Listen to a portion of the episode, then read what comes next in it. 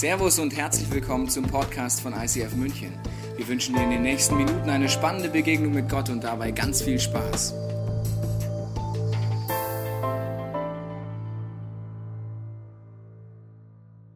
Herzlich willkommen zur letzten, zum letzten Teil der Serie Freiraum und zwar mit dem Thema Investition.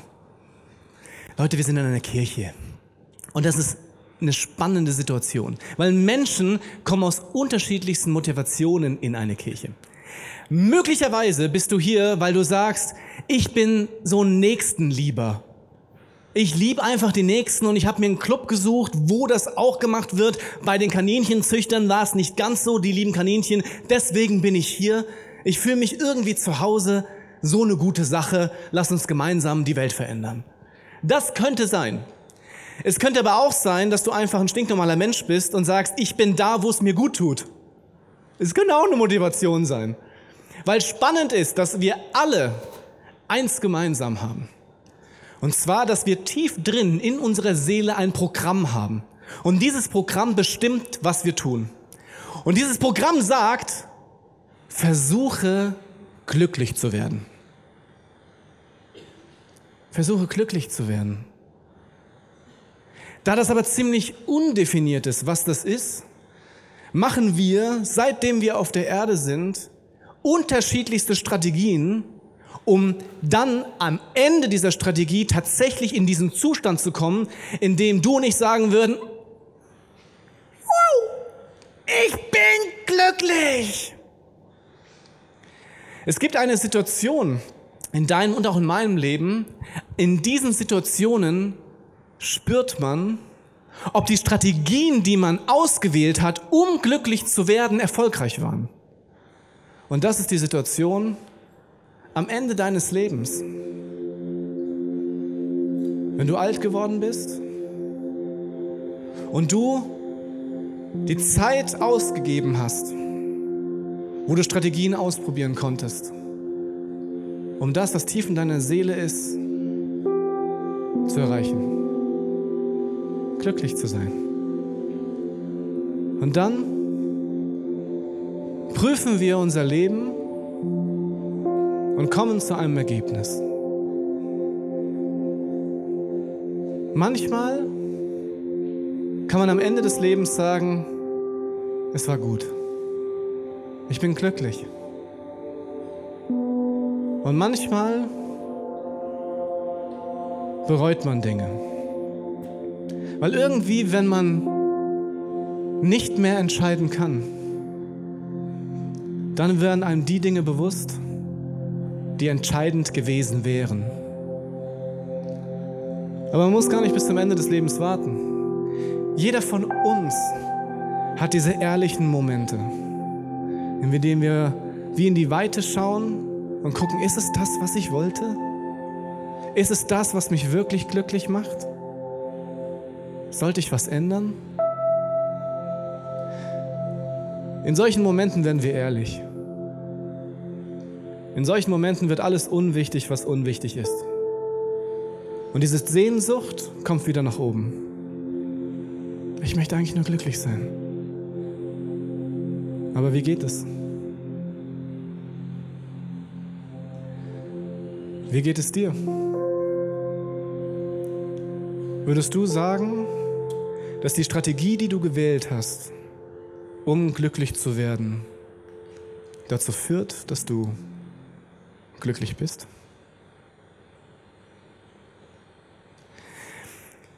Diese Situation, wenn man Menschen begegnet, die nicht mehr lange zu leben haben oder wenn sie glauben, sie haben nicht mehr lange zu leben, ist außergewöhnlich.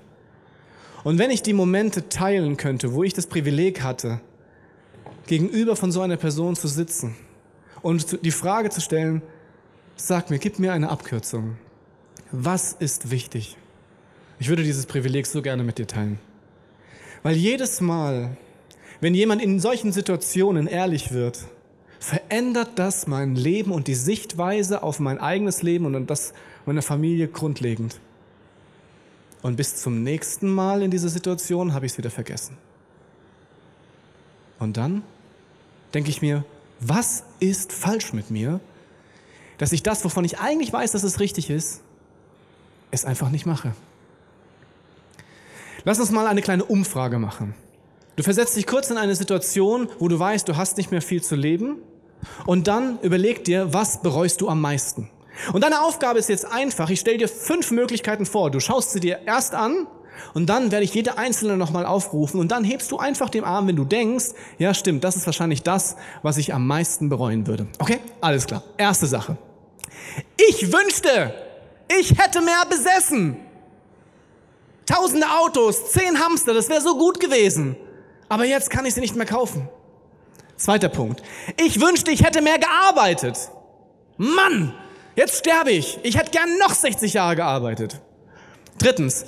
Ich wünschte, ich hätte mehr Urlaub gehabt. Come on, ich war zweimal auf Mallorca, aber es war boring. Italien, ja, ich weiß am Strand, aber es gab noch so viele Plätze. Oder, wow, ich hätte gerne einfach mehr Zeit gehabt, in meiner, auf meiner Veranda zu sitzen, was auch immer. Vierter Punkt. Ich wünschte, ich hätte mehr in Beziehungen investiert. Die Menschen, die mir wichtig sind. Ich hätte gern mehr Zeit mit ihnen verbracht. Ich hätte ihnen gern mehr gesagt, wie ich sie liebe. Und ich hätte gern mehr von diesen Menschen, die ich liebe. Oder fünftens, ich wünschte, ich hätte mehr Zeit in Einsamkeit verbracht, weil ihr nervt mich alle. Alles wäre so schön, wenn es Menschen nicht gäbe. Okay. Du bist kurz da? Such dir eins aus? Okay, dann. Was würdest du sagen? Sagst du, ich wünschte, ich hätte mehr besessen? Wer gibt die Hand? Oh, keiner. Hm. Okay, zweitens, ich wünschte, ich hätte mehr gearbeitet. Einer.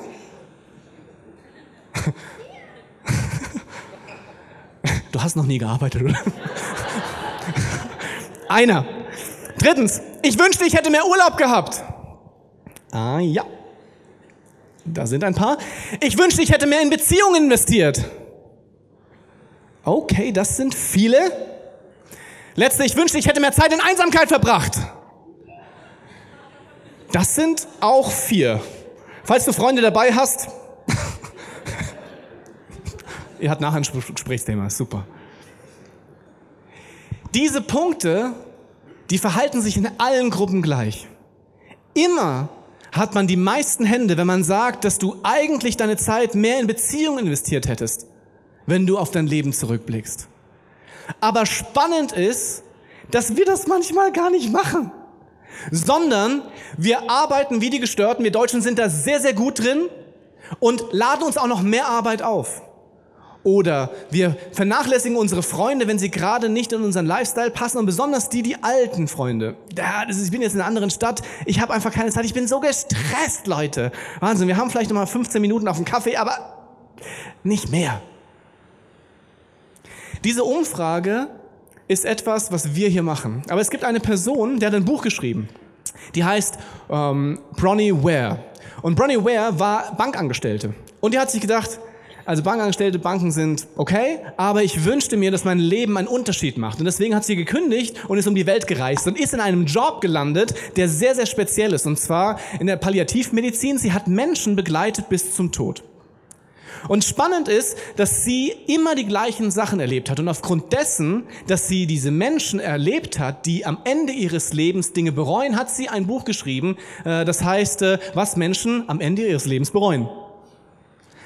Und sie sagt, dass sie keine einzige Person in zehn Jahren erlebt hat, die gesagt hat, hätte ich nur mehr besessen oder hätte ich nur mehr gekauft. Nicht eine. Sondern sie, sie findet fünf Punkte, die die meisten Nennungen hat. Das erste ist, Menschen, die kurz vor dem Ton stehen, wünschten, dass sie den Mut gehabt hätten, ihr eigenes Leben zu leben. Leben wir nicht unser eigenes Leben? Haben wir nicht die freie Entscheidung? Kann ich nicht sagen, ich möchte jetzt nach da gehen? Verrückt. Kann es sein, dass du und ich uns manchmal vorkommen, als würden wir nicht die Entscheidung für unser Leben treffen, sondern alle anderen? Dass wir gelebt werden von unserem Arbeitgeber, von unseren Freunden, von unserer Familie? Dass je älter wir werden, desto mehr Verantwortung haben wir und je mehr Verantwortung wir haben, desto mehr müssen wir diese auch bedienen. Und dann irgendwann beim Bedienen dieser Verantwortung man irgendwann merkt, Forscher nennen das Midlife Crisis. dass man vielleicht eigentlich was ganz anderes machen wollte und sich dann aus vor lauter Verzweiflung eine Harley kauft, seine Frau verlässt, seinen Mann verlässt, um alles neu zu machen sich wieder in enge Jeans zwängt, um einfach diesen Zeitsprung zurückzumachen in der Zeit, wo man die größten Weichen für das Leben stellen konnte. Ich glaube, am Anfang ist das so, dass wenn man am Ende seines Lebens sagt, ich hätte gerne mehr mein Leben gelebt, dass man sagt, dass es so e-, egoistische Gedanken sind. Ich hätte gern mehr meine Träume verwirklicht. Ich wäre gern Pilot geworden. Ich wäre gern was auch immer geworden. Ich hätte gerne zehn Hamster gehabt, aber meine Eltern und meine Frau wollten das nie. Aber es könnte sein, dass wenn man sich damit intensiv beschäftigt, dass das alles gar nicht mehr so wichtig wird, sondern dass man die Entscheidung, die man treffen wollte, am liebsten für das Leben getroffen hätte. Für ein Umfeld, in dem man sich wohlfühlt und nicht für das, wo man zwar die eigenen Ziele durchsetzt, aber keiner mitkommt und andere dabei zurückbleiben, die man liebt. Der zweite Punkt, den sie herausgefunden hat, ist, ich wünschte, ich hätte nicht so viel gearbeitet. Warum? Wir arbeiten so viel in unserem Leben und wir verbringen so viel Zeit an unserem Arbeitsplatz. Sollte nicht dann unser Arbeitsplatz etwas sein, wo wir sagen, wow, da bin ich voll gern? Sollte, ja. Aber wie viele Leute haben das Privileg, tatsächlich dort zu arbeiten, wo sie sagen, da ist meine Passion. Ich liebe das. Häufig ist es so, dass wir in unseren Arbeiten drinstecken und wir sind Deutsche. Wir lieben genau zu sein und klar zu sein und pflichtbewusst. Und dann werden wir die beste Sitzheizung der Welt machen. Und auch die, die nicht anfängt zu brennen. Aber das Problem ist, dass wir am Ende unseres Lebens sicher nicht unseren Enkeln erzählen, mein Enkel, ich möchte dir was mitgeben. Ich habe die beste Sitzheizung der Welt gemacht. Und die meisten Enkel würden dann auch nicht am Sterbebett sitzen und sagen, echt, Opa? Oh Gott, ich will Aussitzheizungen machen. Das Problem ist, dass wir das alle irgendwie wissen und wir alle sagen, hey, das macht Spaß, das ist gut, aber irgendwann kommt der Punkt, wo ich sage, wenn das das Einzige ist, Sitzheizungen sind super, ich liebe Sitzheizungen. Wenn man diese aufmacht und dann hinterher wird langsam warm und denkst dir, oh, das ist super. Aber wenn das der einzige Lebensinhalt ist und ich alles andere dafür geopfert habe, weil ich Topmanager war im Sitzheizungen bauen und deswegen 15 Stunden am Tag gearbeitet habe, plus Wochenende, und meine Familie zu mir gar nicht Papa sagt, sondern der Mann, der kommt, wenn wir schlafen, dann ist das nicht cool. Aber wir sind manchmal getrieben von, ah, come on, die nächste Stufe, die nächste Stufe. Und wir haben, glaube ich, verlernt zu wissen, was genug ist. Was ist genug zum Leben? Wie viel Geld brauche ich? Brauche ich vielleicht gar nicht so viel? Muss das Ding größer sein? Reicht das Auto nicht? Kann es nicht das alte sein? Was wäre, wenn wir viel mehr arbeiten, als dass wir müssten? Viel mehr drin hängen, als dass wir am Ende unseres Lebens gewollt hätten? Der dritte Punkt. Ich wünschte, ich hätte den Mut gehabt, meine Gefühle auszudrücken. Wir Deutsche sind groß im Gefühle ausdrücken. Letztens hatten wir einen Ami da gehabt, der hat deutsche Wurzeln. Und der hat gesagt, hey, meine deutsche Seite bringt mich dazu, meine Gefühle sehr expressiv auszudrücken. Wenn ich richtig gut drauf bin, bin ich so. Bin ich richtig traurig, mache ich so. Und wenn ich kurz vorm Austicken, mache ich so. Wir Deutsche sind sehr zurückhaltend mit unseren Gefühlen, aber ich wette mit dir, lass uns ein Experiment machen. Du gehst einfach eine Woche lang durch dein Leben durch und jede Person, die du magst, der sagst du es einfach. Mach das mal. Ich verspreche dir, dein Leben wird sich ändern. Wenn der Nachbar, den du nur auf der Straße triffst, aber den magst du einfach, das ist so ein netter Kerl, wenn du mal hingehen würdest und sagen, ganz ehrlich, ich wollte dir einfach nur sagen, ich finde dich einfach cool. Du bist so ein netter Kerl. Glaub mir, eure Beziehung wird sich ändern. Positiv wie negativ. Könnte sein, dass der dich strange findet. Vielleicht sagt er auch, hey, bist du vielleicht von anderen Ufern? Aber an den meisten Fällen, wenn du der Dame beim Bäcker, die dir ständig diese Butterbrezen macht und extra dick Butter drauf machst, wenn du kurz stehen bleiben würdest und sagen, Frau Unger, ich wollte Ihnen schon immer mal sagen, Sie sind einfach die Beste dann wird ihr nach Hause gehen und ihr Mann sagen, weißt du, was mir heute passiert ist? Da war so ein Typ. Dem gebe ich jedes Mal diese Butterbrezen. Und heute hat er mir gesagt, dass er mich mag. Das wäre verrückt.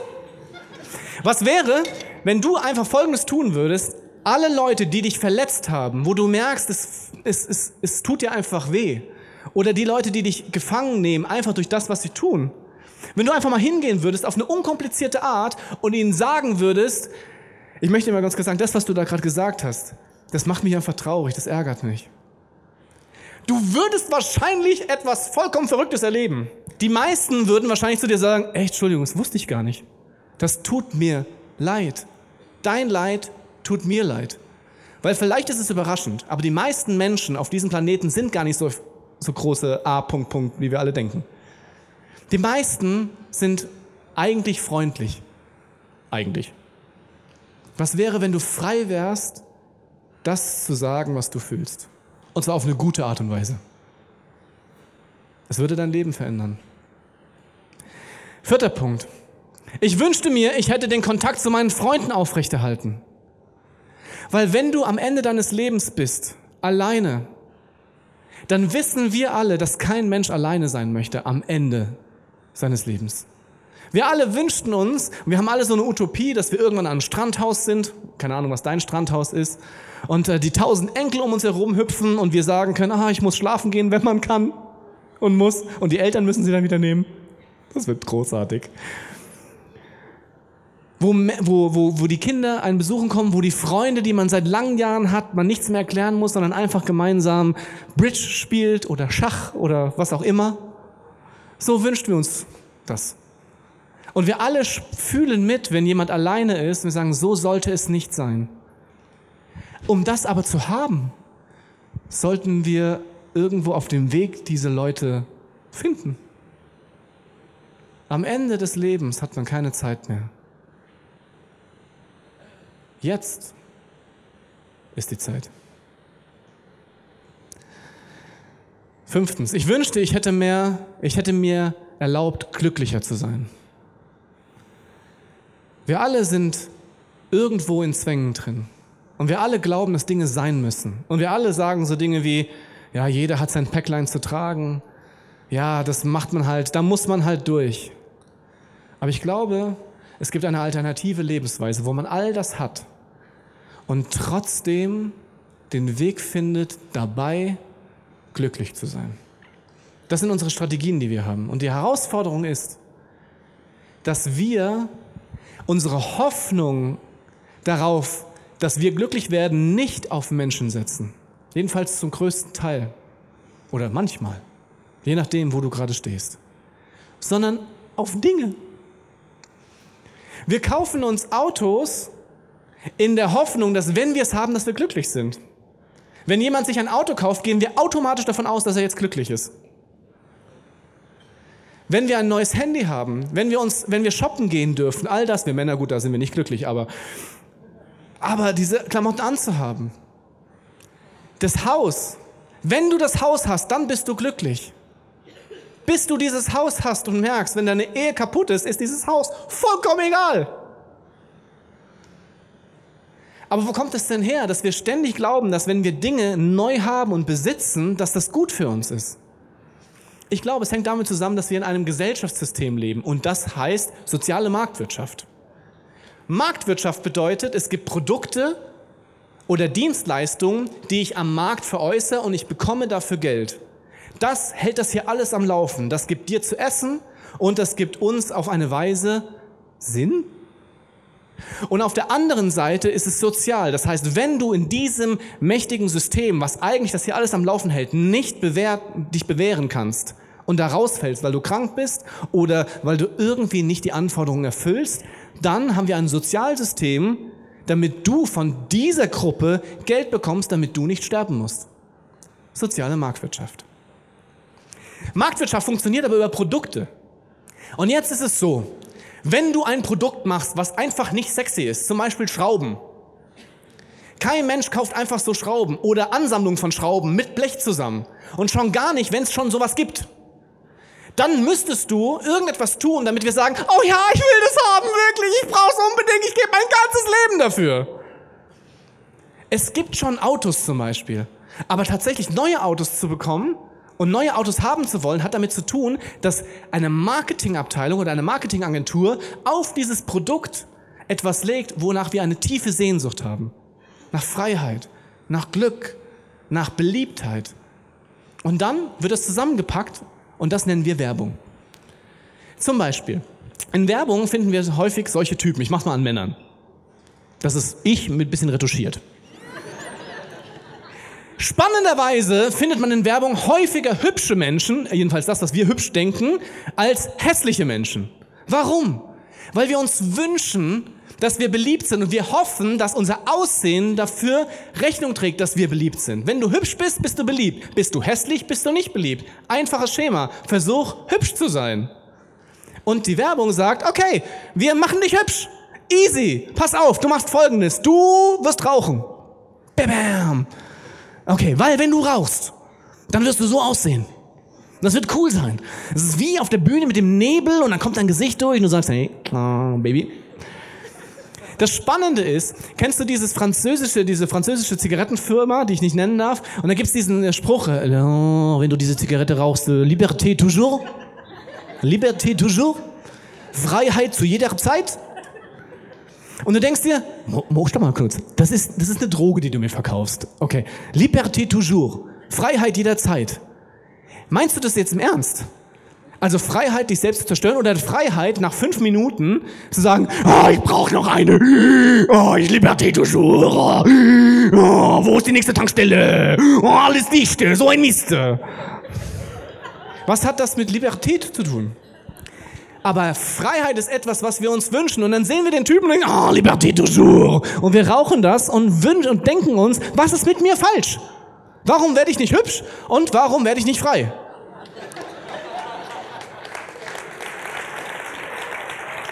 Spannend ist, dass wenn man tatsächlich dann eine Werbung so machen würde, also so einen leicht fahlen Typen, der sagt, ey, was ist falsch mit mir? So würde nie jemand werben für Drogen. Oder weiter. Parfum. Ein wunderbares Beispiel. Komischerweise sind bei allen Parfumwerbungen wunderschöne Leute. Jetzt in dem Fall eine wunderschöne Frau. Letztens war ich bei Douglas und dann habe ich gesehen, wie ein älteres Ehepaar dort ist. Und der Mann hat heimlich aus dem Regal eine Parfumflasche genommen und seine Frau von hinten besprüht. Und dann war er extrem enttäuscht, weil sie sah gar nicht so aus. So ärgerlich. Aber die Werbung sagt, hey, kauf dieses Parfum und du wirst schön sein, glaub mir. Aber jeder von uns weiß, dass wenn wir uns nicht duschen und darüber Parfum machen, ist es nicht cool. Oder letzte, Autowerbung. Autowerbung hat häufig etwas mit Freiheit zu tun. Lange Straßen, du kannst mit deinem Offroader durch alles durchfahren, vollkommen egal, ob du in Offenbach in der Plattenbausiedlung wohnst oder nicht. Oder auch wunderbar Autos, Nächstes Bild. Die perfekte Familie. Da ist er wieder, der Hübsche. Und die Frau schmachtet ihn an, oh, du kannst so schön Auto fahren. Und er, oh ja, ich habe mein Ziel im Blick, ich bin der Mann, ich habe Vision, folgt mir. Und hinten dran die Kinder, alle hübsch, alle sehen sie den Eltern ähnlich. Awesome! Und dann denken wir Familienpapas, ich brauche dieses Auto. Meine Kinder sind auch so. Manchmal. Und meine Frau soll mich auch so anhimmeln. Aber keiner zeigt Fotos beim Fotoshooting. Das sieht es nämlich so aus. Wenn der Trottel seinen Text vergessen hat, obwohl es nur um ein Foto geht. Einfach die Realität. Oder die Kinder während des Shootings, wenn die Kamera nicht hinguckt. Das hat viel mehr mit Familie zu tun, als dieses, oh, läuft schon Baby. Versteht ihr? Werbung suggeriert uns, und das ist auch sinnvoll, dass das Produkt, was wir kaufen, diese tiefe Sehnsucht uns gibt, dass wir glücklich werden könnten. Das Problem ist, dass wenn wir es kaufen, wir spüren, dass das einfach nicht funktioniert. Ich glaube, die größten Probleme dieser Welt hängen damit zusammen, dass wir Dinge lieben und Menschen gebrauchen, anstatt Menschen zu lieben und Dinge zu gebrauchen. Könnte es sein, dass wir soziale Wesen sind. Menschen, die dann glücklich werden, wenn wir in Beziehungen sind. Aber dass unser gesamtes System darauf ausgelegt sind, dass wir dann glücklich sein sollten, wenn wir diese Produkte kaufen. Und wenn du diese Produkte nicht kaufen kannst, weil du kein Geld hast, bist du halt auch nicht glücklich. Geld ist etwas, was aber noch nicht so lange auf dieser Erde ist. Eigentlich kommt unser ganzes System aus der Steinzeit. In der Steinzeit war es ganz anders. In der Steinzeit musstest du in Sippen zusammen sein, in Beziehung sein, damit du überleben kannst. Zum Beispiel eine bessere Darstellung von mir. Schön. Wenn du klein und schmächtig bist, damals, dann hattest du ein Problem, weil du hattest keine Chance, große Mammute zu jagen, damit du irgendwie an Essen drankommst. Großes Problem. Aber in deiner Sippe gab es jemand, der sah so aus. Und der Dicke, der war viel stärker. Die Herausforderung ist jetzt, wie kriege ich den Dicken dazu, zu jagen und mir davon was abzugeben? Am besten, wenn ich irgendetwas hätte, was ich dem Dicken geben kann, damit der besser jagen kann, damit der so dankbar ist, weil der was hat, was ich ihm gegeben hat, damit der besser jagen kann, damit der mir dann von seinem Jagen was abgibt. Deswegen hat man angefangen zu sagen, okay, ich kann, ich bin zwar nicht dick, aber ich kann super schnitzen und du nicht mit deinen Fleischfingern. Und ich mach dir den perfekten Speer und ich gebe ihn dir. Und der Dicke sagt, oh, das ist ja super, du bist ja nett, da kann ich ja viel besser jagen. Und er jagt das Mammut und gibt dem Kleinen Fleisch. Woraufhin der Kleine wächst und auch dick wird. Der Punkt daran ist, in dieser Zeit machte das überhaupt gar keinen Sinn, viel mehr Speere zu produzieren, als der Dicke braucht. Das ist dumm. Und es macht auch keinen Sinn, viel mehr Mammut zu jagen, als die Sippe braucht, weil Mammut, Sonne, wird schlecht, kannst du nicht mehr gebrauchen. Und es hat auch keinen Sinn gemacht, dass der Kleine sagt, oh, ich mache keine Speere dicker, ich mache jetzt äh, Tischdeckchen. Und dann gebe ich dir ein Tischdeckchen für das Fleisch. Dann sagt der Dicke, nein. Sondern ich muss etwas tun, was im Sozialsystem gebraucht wird. Und das schürt Beziehungen. Und irgendwann hat man gemerkt, das wäre eigentlich eine gute Idee. Und so hat es viele, viele tausend Jahre funktioniert, bis dann etwas in uns Menschen stärker wurde als dieses System. Und zwar diese, dieser Wunsch, mehr haben zu wollen.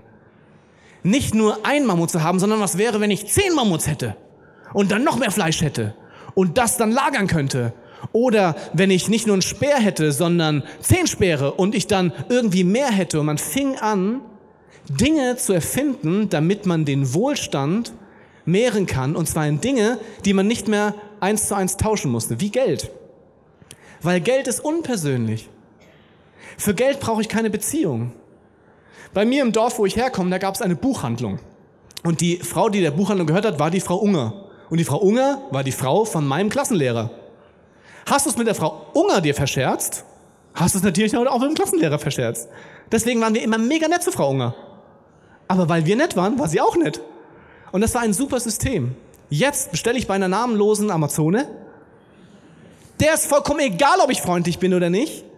Und es nötigt mich auch nicht dazu, dass ich sage, liebe Amazone, wir sind jetzt Freunde, wenn ich mal tot bin, kommst du auf meine Beerdigung.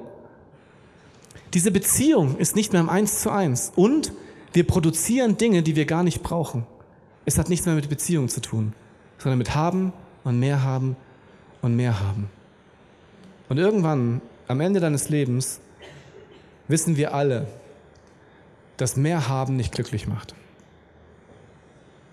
Es macht etwas anderes glücklich. Und zwar, sich zu investieren in Menschen, weil wir soziale Wesen sind. Wir lieben es, wenn Menschen uns mögen für das, was wir in sie investiert haben. Wir lieben es, Gemeinschaft zu haben, geborgen zu sein, geschützt zu sein. Wir lieben es, eine, eine, ein Fest zu feiern mit Menschen, denen man sich nicht erklären muss, weil sie einen lieben, trotzdem wir so sind, wie wir sind. Jesus erzählt eine Geschichte im zweiten Teil der Bibel, im Lukasevangelium. Das findest du im 16. Kapitel und diese Geschichte ist sehr, sehr spannend. Sie fängt an wie folgt. Jesus erzählte seinen Jüngern folgendes Gleichnis. Ein reicher Mann stellte einen Verwalter ein, der ihm die Geschäfte führen sollte. Aber, Pünktchen, Pünktchen, Pünktchen, Pünktchen. Wenn er so einleitet, dann kann man davon ausgehen, dass die Story gut wird. Weil er erklärt etwas, wie die Welt wahrscheinlich wirklich ist. Der reiche Mann ist Gott. Und er setzt einen Verwalter über sein Geld ein. Und das bist du. Die tiefe Erkenntnis allein schon im ersten Satz heißt, könnte es sein, dass all das, was du besitzt, dass es gar nicht zu dir gehört, Im Timotheusbrief äh, wird das so aufgeschlüsselt. Da steht, denn wir haben ja nichts in die Welt hereingebracht. So ist es offenbar, dass wir auch nichts herausbringen können. Als du geboren worden bist, hattest du noch keine Kreditkarte. Und wenn du gehst, wirst du sie auch nicht mehr haben. Das ist so ein No-Brainer, so selbstverständlich, dass es schon wieder so ist, dass wir es gar nicht realisieren. Alles, was du hast, ist nur für kurzfristig deins. Und es ist die Frage, was du damit machst. Weil anscheinend ist es nicht das Ding, was dich glücklich macht. Und dieses Gleichnis geht weiter. Er sagt, dieser Verwalter ist ein schlechter Verwalter, ist ein Betrüger. Und der reiche Mann kriegt es mit und sagt, hey, mach deinen Bericht, ich schmeiß dich raus. Und jetzt fängt der Verwalter an nachzudenken und sagt sich, okay Leute, ich habe meinen Job hier nicht mehr, aber aktuell habe ich noch die Möglichkeit, das Geld von meinem Chef gut einzusetzen. Und dann macht er das und sagt, wenn ich hier nicht mehr bin, ganz ehrlich, hart arbeiten kann ich nicht, zum Betteln bin ich zu stolz, was mache ich? Ich mache mir einfach Freunde, weil wenn ich den Job hier verlasse, dann werden die für mich sorgen, weil die denken, ich bin voll der nette Kerl. Und dann geht er zu den Leuten, die Schulden haben bei seinem Chef und sagt, hey, sag mal du, du hast doch Schulden bei uns. Ja, ja, Schulden. Wie viel ist das eigentlich? Also, ja, es sind 100 Fässer Öl. Und Leute, 100 Fässer Öl. Das ist schon was. Okay, und dann sagt er, hey, weißt du was? Ich bin so ein netter Kerl. Du musst nur 50 zurückzahlen. Die anderen 50 erlasse ich dir. Und der Typ mit den 100 Fässern denkt wirklich? Gott, bist du nett? In Klammern, wenn du mal was brauchst, Echt? Zähl auf mich. Dann geht er zum nächsten, 100 Säcken Weizen hat er, hat er äh, im Schulden. Dann geht er hin und sagt, sag mal, 100 Säcken, äh, 100 Säcke Weizen. Ja, ja, total schlecht, ich weiß überhaupt nicht, wie ich das zurückzahlen soll. Okay, pass auf, ich bin so nett. Du musst nur 80 zurückzahlen. Und er sagt, wirklich, so nett, es ist ja mega krass, wenn du mal was brauchst, ist kein Problem. Und dann sagt Jesus, ist er nicht brillant? Was der macht, ist mega schlau. Und die Jünger sagen, das ist doch voll der Arsch. Der veruntreut ja das Geld von seinem Chef. Ja, ja, unbesehen, ist ein Arsch. Aber selbst der Arsch macht's besser als ihr. Und die Jünger, äh, glaube ich jetzt nicht. Weil das Spannende ist, es steht dann am Ende dieses Gleichnisses, steht folgendes. Ich sage euch, nutzt euren weltlichen Besitz zum Wohle anderer und macht euch damit Freunde. Auf diese Weise sammelt ihr euch mit eurer Großzügigkeit Lohn im Himmel an. Wenn wir das so lesen, dann denken wir uns, also das ist ja schon strange. Wir sollen unsere Freunde kaufen?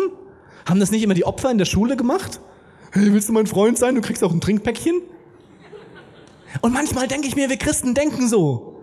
Ja, wir sind Eltern, also komm. Ich lade dich zum Grillen ein, aber dann magst du mich. Was ist es? Das meint er nicht. Wenn du dann, da ist eine Fußnote dran, im Original steht hier so eine 4. Und wenn man dann unten hinguckt, dann steht dort eine alternative Übersetzung. Und die ist echt brillant. Da steht, wenn er, und hier geht es um den Mammon, und Mammon ist ein Begriff für das Geld, was an sich nichts Gutes bringt, sondern erst, wenn man es für Gutes einsetzt. Also, wenn der Mammon euch dann am Ende dieses Lebens ausgeht, was er tun wird, weil ihr werdet es nicht mitnehmen können, werden eure Freunde euch in den ewigen Wohnstätten willkommen heißen. Das heißt, die Menschen, wo ihr in eures, ach, während eures Lebens euch investiert habt, und ihnen geholfen haben, so zu werden, wie sie eigentlich sind, und ihnen geholfen habt, dass sie jetzt da oben sind, glaubt mir, wie dankbar sie euch sein werden, dass ihr das getan habt, weil ihr seid das Licht und das Salz.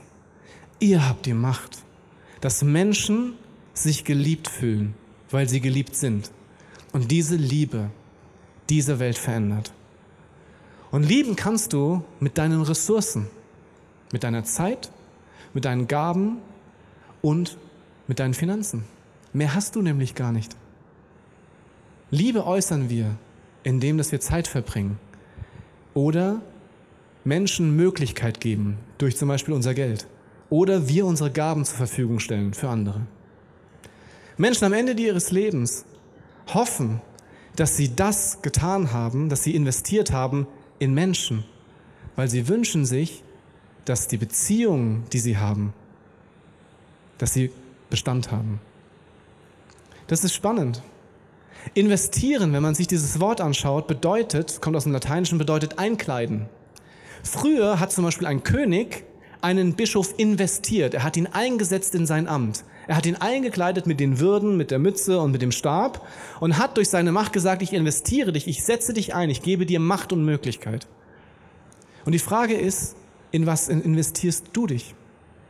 Wem gibst du Macht und Möglichkeit? Gibst du einem Auto Macht, dass es dich glücklich macht? Gibst du einem Haus Macht, dass es dich glücklich macht? Oder gibst du einem Menschen einen Freiraum, in dem er sich so entwickeln kann, wie Gott es sich gewünscht hat? Und könnte es sein, dass wenn ein Mensch sich in Freiheit entwickeln kann, weil du diesen Freiraum ermöglicht, er dich anschaut in diesem Prozess und wirkliche Dankbarkeit da ist, die Beziehung schafft und die dich glücklich macht. Ich glaube das. Jedes Mal, wenn ich das gemacht habe, wusste ich, was mich wirklich glücklich macht. Letzten Jahr, als die, als die Flüchtlingskrise so aufgeschwappt ist, haben ich meine Familie uns hingesetzt und haben gesagt, was würden wir gerne tun? Und wir haben Dinge getan, die man so tut. Und ich hatte mit Gott so ein Special Deal. Ich habe gesagt, okay, wir tun die Dinge, die man tut. Und dann wünschte ich mir, dass du mich, Sebastian Christoph Wohlrab, dass du mir irgendetwas zeigst, von dem du willst, dass ich tue, weil du mich dorthin stellst. Und dann sind die Wochen und Monate ins Land gegangen und ich habe gemerkt, okay, irgendwie hatte ich keine Idee, was ich ganz persönlich über das normale Maß hinaus tun kann. Und dann bin ich nach einem Meeting abends 23 Uhr am Hauptbahnhof und äh, esse gerade so einen Cheeseburger. Macht man ja abends, ganz gesund. Und dann gehe ich die Rolltreppe runter und ich bin gerade so im Gebet und rede mit Gott. Und sag zu ihm, also Vater, ich habe jetzt noch nichts gehört. Du vergisst mich schon nicht, gell? Also, I'm ready. Ja, ich würde jetzt schon was tun. Das, was, was wir ausgemacht haben.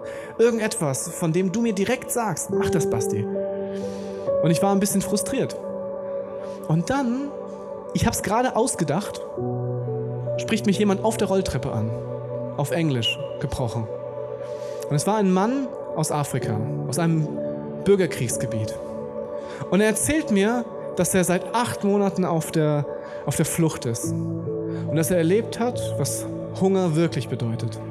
Was Kälte heißt, was Alleinsein heißt, was Tod und Mord heißt und ich höre ihm zu und ich denke mir, Gott, das ist jetzt echt witzig. Und als er mir sagt, dass er Hunger hat, sehe ich auf einen Cheeseburger. Und denke mir nur, soll ich ihm den jetzt geben? Der ist angesabbert. Und ich denke mir nur, magst du den Cheeseburger haben? Und er sagt, oh yeah! Und er reißt ihn mir aus der Hand und stopft ihn sich in sich hinein. Der war angesabbert. Und ich dachte mir nur, Deine Realität ist nicht meine Realität. Ich kann nicht nachvollziehen, wie es dir geht. Ich habe keine Vorstellung davon, was du erlebt hast. Aber Gott, was machen wir jetzt? Und dann sagt die Person, hey, kannst du mir zwei Euro geben? Und ich so, oh, das ist einfach. Und gucke in meine Taschen, kein Geld. Hatte ich ja gerade für Cheeseburger ausgegeben. Und ich, okay, Gott, was machen wir? Und er sagt, weißt du, was du jetzt machst? Ich so, ja, was, was, was? Du gehst jetzt oben an den Bankautomat und gibst ihm 50 Euro. Und ich so, okay, super. Dann versuche ich ihm das zu erklären und sage, hey, du musst jetzt nochmal mitkommen, ich habe kein Geld bei mir, aber wir gehen um an den Bankautomat, ich gebe dir was. Und er so, okay. Dann gehen wir hoch und er erzählt mir von 0 auf 100, ich kenne den Typen ja gar nicht, wirklich, wie es ihm geht. Und dann denke ich mir, okay, ich bin an dem Bankautomat, tippe meine Zahl ein, hole den 50er raus und gebe ihm ihn. Und was dann passiert ist, hätte ich nie für möglich gehalten. Die Person bricht vor mir zusammen in einem Weinen, was ich nie vergessen werde. Und ich war so berührt und, und dachte mir, was ist denn los? Und er sagt, weißt du was? Seit acht Monaten erlebe ich die Hölle auf dieser Erde. Seit acht Monaten möchte ich einfach nur Frieden. Und heute ist der letzte Tag dieser Odyssee. Weil heute kann ich und mein Freund mit deinen 50 Euro die letzte Etappe zu meiner Familie fahren. Diese 50 Euro gibst du und ich für Essen aus. Einfach mal so. Du gehst abends essen, 50er ist weg. Der macht mich voll, aber er füllt mich nicht auf.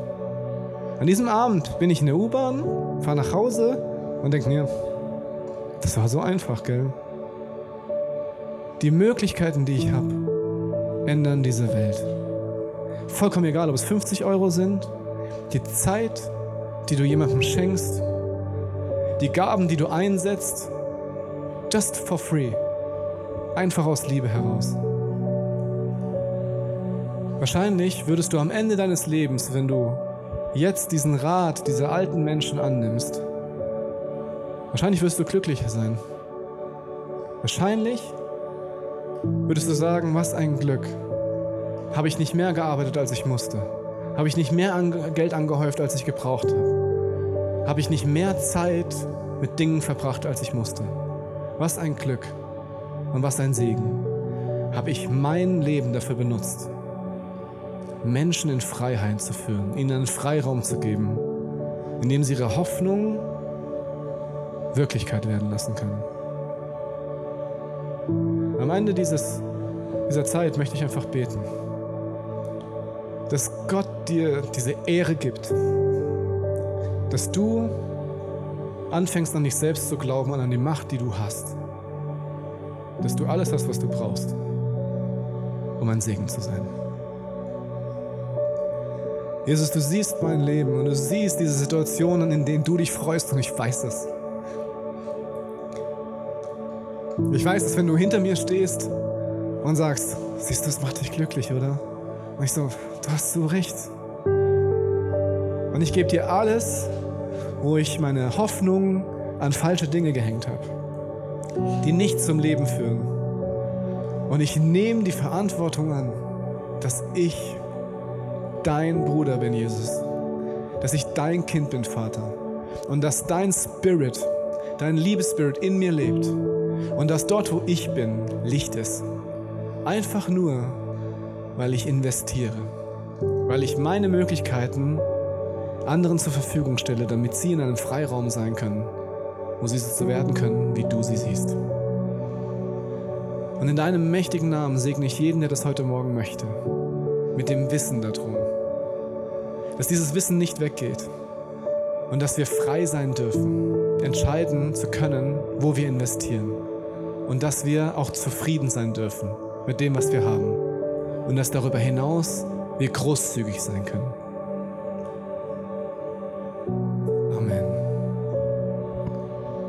Mögest du, der heute hier ist, ein Segen und ein Licht sein für diese Welt.